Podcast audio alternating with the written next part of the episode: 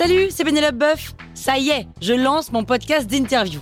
Il s'appelle On tisse la toile et c'est un podcast qui révèle la face cachée des invités. Et d'ailleurs, mes invités, ce sont des CEO et des célébrités comme Gad Elmaleh, Jean-Michel Apathy, My Better Self, Rose Eberstein, Mireille Dumas. Et évidemment, je pose des questions qu'on n'ose pas toujours poser et je leur fais faire des tests, des challenges, je leur fais jouer l'harmonica, grignoter des trucs, bref. Rendez-vous sur On tisse la toile pour découvrir une interview tous les lundis. Ciao Sur écoute. L'arrêt L'arrêt. L'arrêt de bus L'arrêt des. C'est quoi ce tableau? Vous écoutez Krusty Art, le podcast qui parle d'art sans en faire des tartes.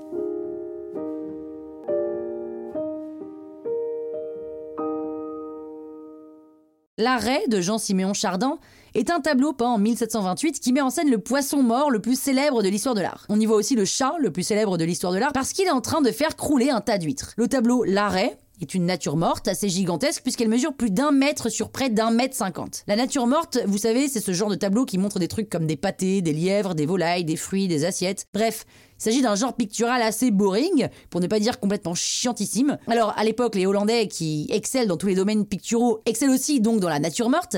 Eux, ils ajoutent une dimension métaphysique à l'exercice. Ils peignent des horloges, des crânes, des bulles de savon, et les tableaux deviennent une réflexion sur la vanité des choses, ambiance euh, rappelle-toi que tu vas mourir, poussière, tu retourneras à la poussière, blablabla. Bla, bla, bla.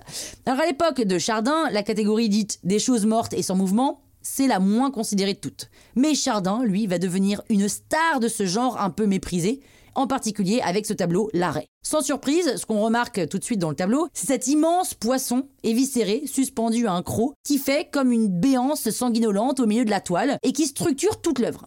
À gauche de l'arrêt, le peintre a représenté des choses vivantes, un chat et des huîtres, ou des choses qui ont été vivantes, comme des poissons. Et à droite de l'arrêt, il a représenté des choses inanimées, comme une casserole, une cruche, un couteau, etc. Pour ambiancer un peu sa nature morte, Chardin lâche un chat dans son tableau, et l'animal est très intéressé par les huîtres. L'écrivain Marcel Proust, qui était lui très intéressé par ce tableau, écrit à propos des huîtres et du chat On entend déjà au moment où l'entassement précaire de ces nacres fragiles fléchira sous le poids du chat, le petit cri de leur fêlure et le tonnerre de leur chute. Bon, pour le dire autrement, pardon Marcel, hein, mais le chat est sur le point de foutre le sbeul dans le tableau. Mais Revenons au personnage principal, l'arrêt. Le poisson suspendu nous montre ses chairs écorchées et le haut de l'animal dessine comme un visage qui nous fixe. Chardin peint ce poisson exactement comme il n'aurait pas une crucifixion ou une scène de martyr. Et puis, l'arme du crime, l'immense couteau, est là, juste sous nos yeux, bien visible sur la nappe froissée, et pour reprendre l'analyse d'Alain Jobert, cette nature morte nous montre donc la cuisine comme le lieu d'une immense sauvagerie. Le poisson traité en martyr confère à l'œuvre la violence d'une scène historique. Un vrai carnage en fait cette peinture morte alors qu'en fait euh, elle paraît si sage. Croustille hein? La toile sur écoute